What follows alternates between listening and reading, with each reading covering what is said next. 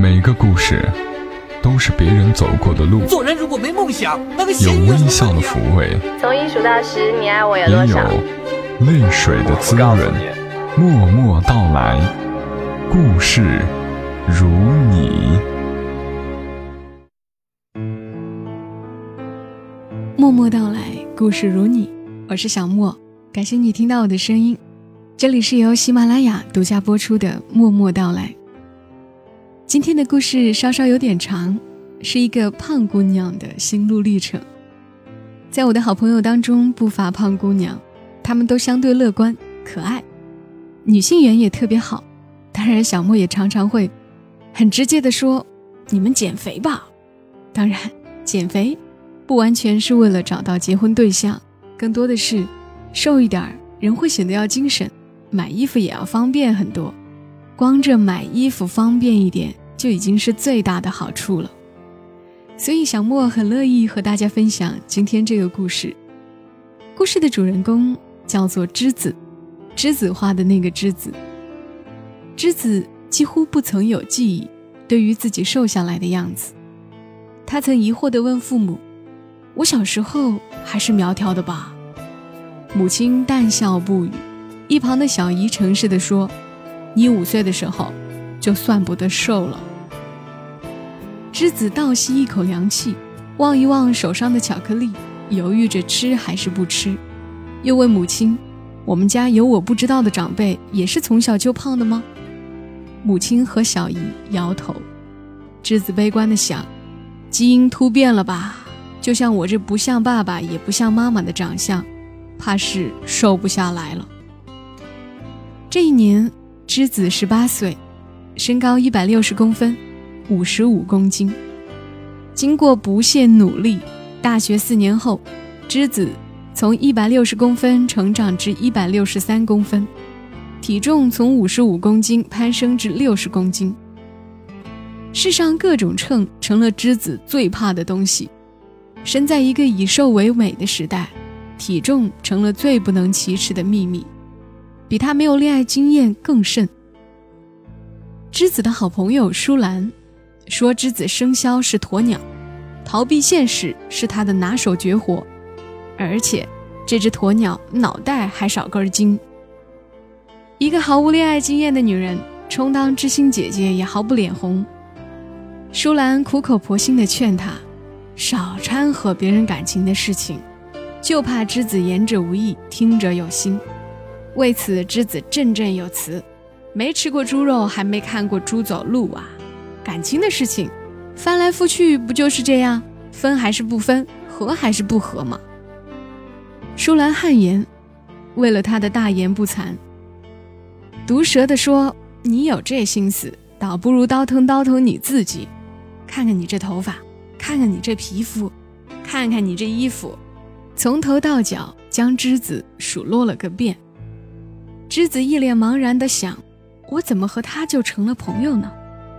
倒不是舒兰有多天生丽质，她只是很自律，对自己极为苛刻，生活从容不迫，生活费安排得妥妥当当，不像栀子月头是皇后，月底是乞丐。舒兰上课永远不缺勤，该考的证一个没落下，栀子则是三天打鱼两天晒网。美容护肤就别说了，舒兰一套标准作业流程，三十分钟刚好结束。吃饭永远七成饱，打游戏胜在有耐心，慢慢研究一定会通关。栀子呢，打游戏永远靠直觉，攻略从来不屑一顾，所以超级玛丽至今停留在第二关。栀子对着舒兰啧啧两声，我们就是两正反面教材啊。就连谈恋爱也一个是正面例子，一个是反面例子。栀子有过几场无疾而终的暗恋，表白后没一个成功。对方不是说当他是好朋友，就是暂时不考虑感情的事情。栀子说没有缘分啊，伤心几天又生龙活虎，活蹦乱跳。舒兰从大学到工作，谈过两三场恋爱。是栀子极其羡慕的那种，两情相悦，并且都是舒兰的男朋友对舒兰先表白。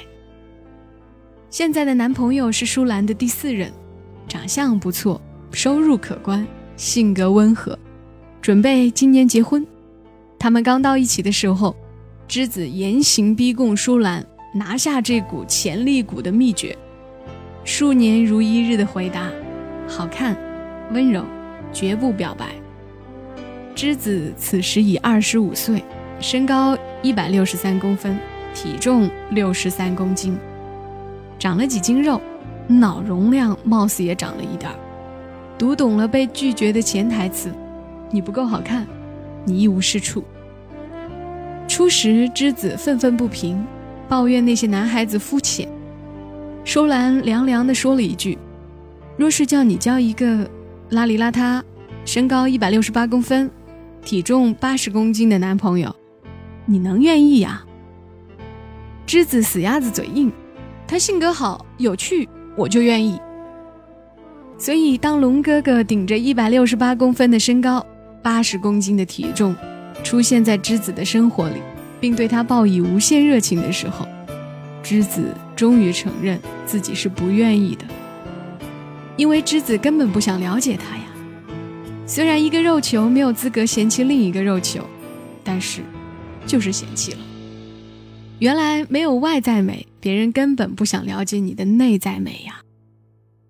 栀子那晚很落寞，舒兰却高兴的眼泪都掉下来。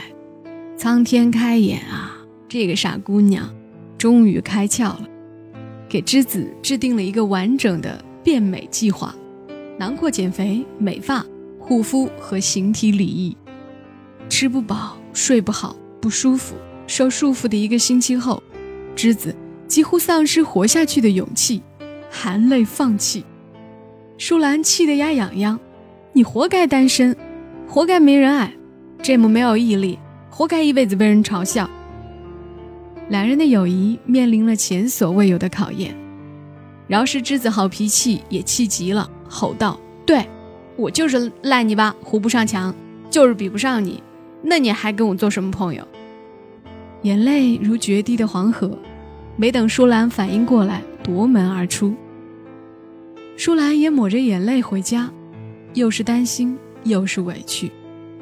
找了男朋友，请他打电话给栀子。这个城市，栀子和他是彼此的依靠。他知道这次吵架伤了栀子的心，一贯冷清惯了，道歉都不知道该怎么说。栀子接到电话也是哭哭啼啼地说：“他明知道。”明知道，明知道我一直还惦记着表白被拒，还惨遭人嘲笑的事情。他明知道我有多么喜欢那个男生，也知道为了他，我改变了多少，还要这么刺激我。栀子抹抹眼泪，在路灯下又想那时候被人嘲笑。舒兰耐心地哄着他，称赞他性格乐观，为人善良，努力上进，没有心机，跑去帮他教训那个男生。哭得累极了，跑出门连钱包也没带。舒兰和她男朋友来接她，远远的见着舒兰红肿的眼睛，栀子眼睛一眨，眼泪成串落下。舒兰是真对自己好啊。那一晚的争执以舒兰连续请栀子吃一个星期的饭和解，日子就这么不紧不慢的过着。舒兰和男朋友着手新房装修。栀子偶尔过去帮帮树懒，更多的时候窝在家里上网、看书、睡懒觉。新房装修好之后，舒兰两口子宴请了一帮好友庆祝乔迁之喜。大部分人栀子都不认识，也没什么话好说，又不忍心舒兰一个人忙进忙出，索性帮她在厨房煮饭做菜。栀子一向不自信，唯独对下厨有天赋，她爱煮饭。在烟火气十足的环境下，生出了极其诗意的感叹：“舒兰，你看，原本不相干的东西，煮一煮，炒一炒，放点油盐酱醋，就能成一道菜，多神奇，多像我们的人生啊！原本两个不相干的人，经过一些事情纠缠在一起，成了一家人，就像你和大林哥。那个时候，栀子没想到，他的第一次恋爱的对象。会在那晚出现端倪。有人说，单身女人要多和婚姻幸福的已婚人士相处。幸福的人交的朋友也大多都幸福。已婚人士会介绍对象的机会远远高于未婚人士。未婚女子见到一个优质男，多半自己琢磨合适不合适。舒兰夫妇给之子介绍了一个不错的男人，准确一点说，是舒兰夫妇的好朋友。给之子介绍了一个男孩子，比之子年长四岁，在另一个城市工作，征求之子的同意，给了联系方式给对方。之子有一点忐忑，那会儿他已经有一点明白，自己在婚恋市场没有什么竞争力，长得算不上好看，又胖，工作一般，家庭也一般。大林哥的朋友好像都不错的样子，把自己介绍给别人。别人会看得上吗？过了会儿又唾弃自己，想太多了。大林哥的朋友人不会那么没眼色，总是评估了一阵才双方合适才会介绍认识吧。之子哪里会想到，只是因为他煮的菜好吃，让人动了心思。成熟到一定程度的男人的择偶标准，还真是跟小年轻不一样。之子对自己的评价不高，有舒兰作为对比，更不自信。只知道自己在婚恋市场没有竞争力，却不知道，在他人心目中评价是一个宜家宜室的好女子，不张扬得体，性格温和，生得善良，胖，也胖得有福气呀。这是童磊对之子的评价。那时候他们仅仅通过社交平台交谈，除了姓名、性别和工作，就是客套的寒暄。之子对这个素未谋面的人很谨慎，怕留了不好的印象，叫大林哥和舒兰脸上不好看。言谈间，谨慎着又不太好，过于死板，极其别扭。童磊反而很轻松，随性又不失礼貌，即便问一些个人资料的问题，也不像查户口，让之子生了几分好感。人总是这样的，对一个人有了好感。表现出来的状态，也能叫对方感受到，对方反馈的也正是正面信息。一来二去，两个人的聊天，慢慢便脱离了客套和寒暄。那时候他没有意识到，这已经处于半恋爱的状态。之子只是觉得这个人好玩，幽默又博学。舒兰是知道之子的情况的，一再叮嘱，千万不能表白。憋得要死了，也要忍住。实在忍不住，先对着他倾诉爱意。之子笑得前俯后仰。七夕那天，童磊祝之子节日快乐。七夕的起源本是一个伤感的故事，为什么会成为中国的情人节？之子一向想不明白。跟童磊在讨论，童磊很感性的回：“跟喜欢的人在一起，每一天都是情人节。”之子小心翼翼的说：“你这是在表达好感吗？”童磊没有正面回答，只是从那天起，童磊每天早晚固定一条信息，中午和晚上一个电话，谈话内容包罗万象，有笑话、梦想、糗事、成长经历等等。之子跟舒兰说：“谈恋爱的第一要素就是要废话特别多。”之子没少给人当爱情顾问，他想象中的感情得独立，得有两个人各自的空间，爱就是爱了，不爱就是不爱，让舒兰这个有过情爱经历的人无力扶额。爱情最忌讳拿别人的经历来定义自己，还是得自己老老实实谈一场恋爱才知道是怎么回事。之子和童磊的恋爱开始得很莫名其妙。在之子的想象里，开始一段感情，什么仪式都可以省略，唯独表白这个过程不能省略，必须非常明确地告诉彼此“我喜欢你”，才算正式在一起，要不然都不算恋爱。所以之子受邀到童磊所在的城市旅游，住在童磊家，童磊贴心的给他买了新床单、被单，带他到处去玩，讲笑话逗他开心。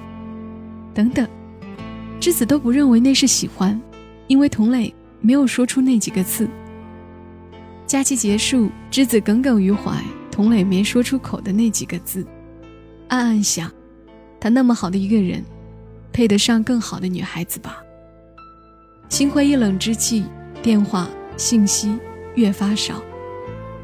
舒兰有点意外，又觉得是意料之中。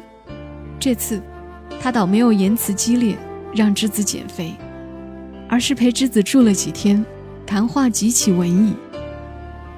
之子说：“舒兰，我真后悔，在遇到他之前，没有让自己变得更好。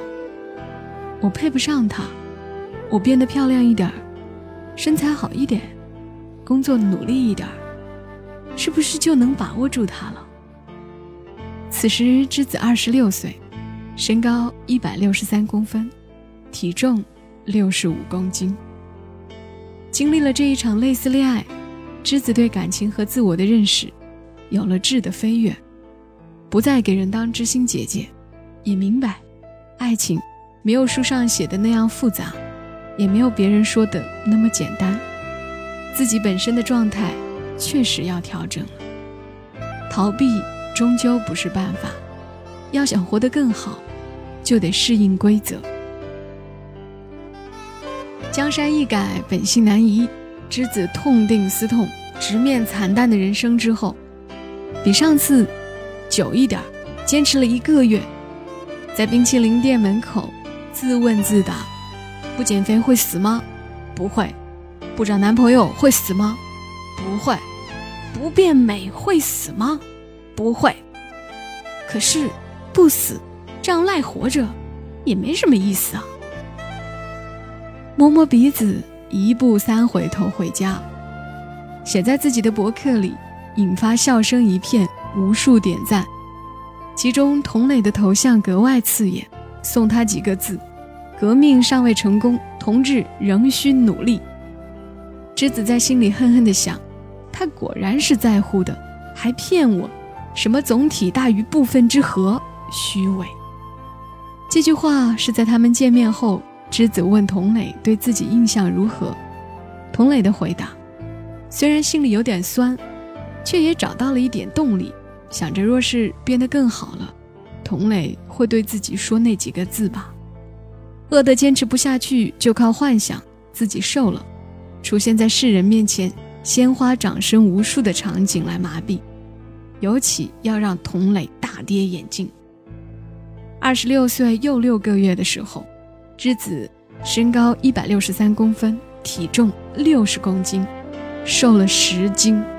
十斤猪肉得卖多少钱啊？他在博客里感叹，照场笑声一片，群众留言爆照，童磊发来贺电，恭喜你辛苦了。等你再瘦十斤，我请你吃火锅、巧克力、冰淇淋。之子见了童磊的留言，百感交集，又想起他欠自己的表白，怒从心中起，利索的回了一个字：滚。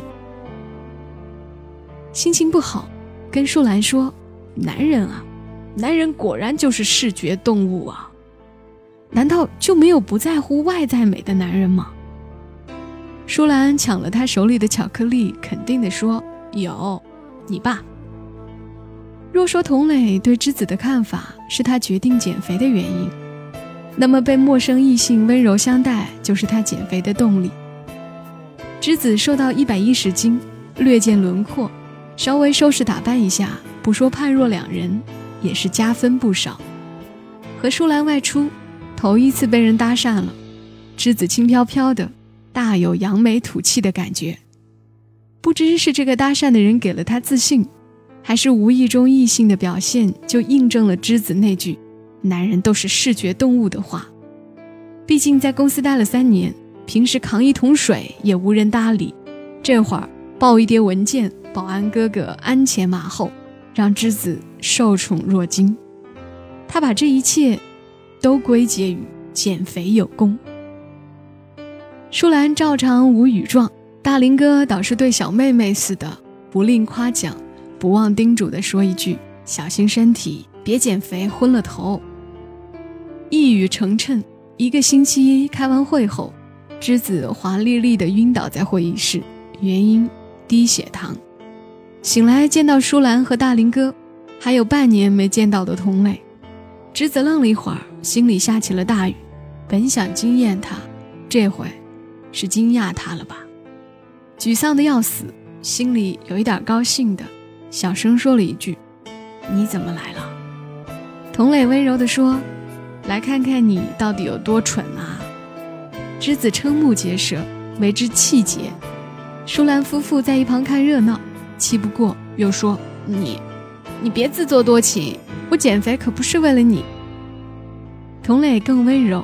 我也不是特意为了你来这儿的呀，出差路过。栀子不明白，自己和童磊算什么？肯定不是男女朋友，是暧昧、知己，还是好朋友？但是自己是喜欢他的。舒兰还是那句老话，憋死都别说自己喜欢他。栀子想不明白其中的道理，他很厌烦这种。模模糊糊的关系，若即若离，欲擒故纵，不是他的性格。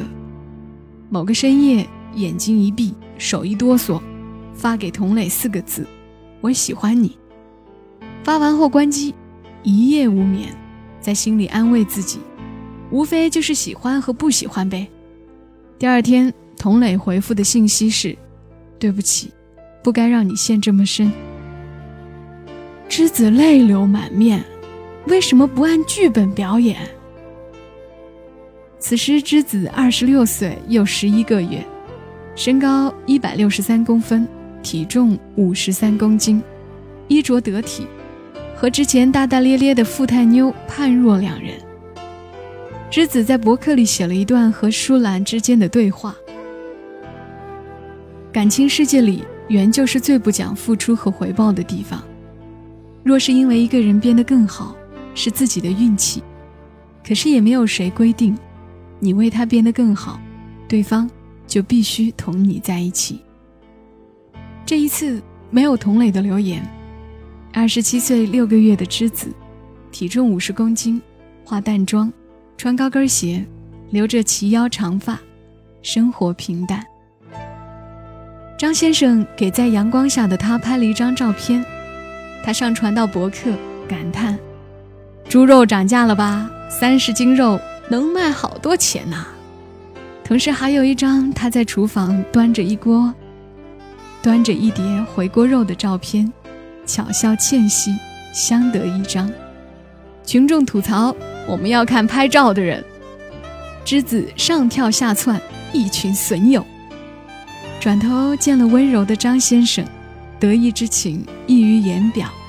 他是我的。才不要给你们看，咬我啊！他在一堆留言中没有寻找童磊的留言，却是在内心小声地说：“谢谢你，童磊，很高兴认识你，让我有了改变自己的勇气。”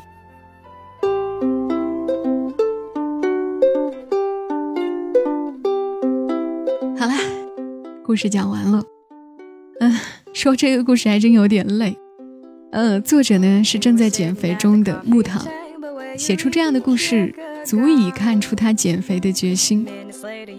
最后呢，要把木糖说的这一句：“若是因为一个人变得更好，是自己的运气。”可是也没有谁规定，你为他变得更好，对方就必须同你在一起。送给昨天给我发私信的小影，我想这话说的够明白的了。然后呢？节目结尾要向大家传递一个消息，应该是在十八号当天，小莫的主页上可以购买到圣诞和新年礼物了。第一批产品是小莫已经试用过了的，蛮好玩的，可以为手机充电，也可以播放音乐的带遥控的床头灯，功能很多。小莫对着说明书研究了很久。另外还有一个很可爱的暖手宝。小小的，也可以为手机充电，功能都很实用。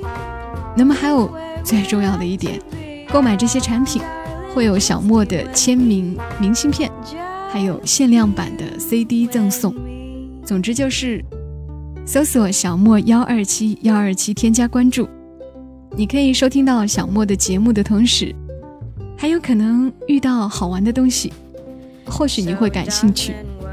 这是喜马拉雅给小莫特别设置的福利。就这样啦，小莫在长沙跟你说晚安。We can live in huts made out of grass. We can greet Father Time as he walks past. We can press our feet into the dirt. A little mud, no, it wouldn't hurt. Ba da da ba da ba. Ba da da ba da ba ba. Ba da da ba da ba.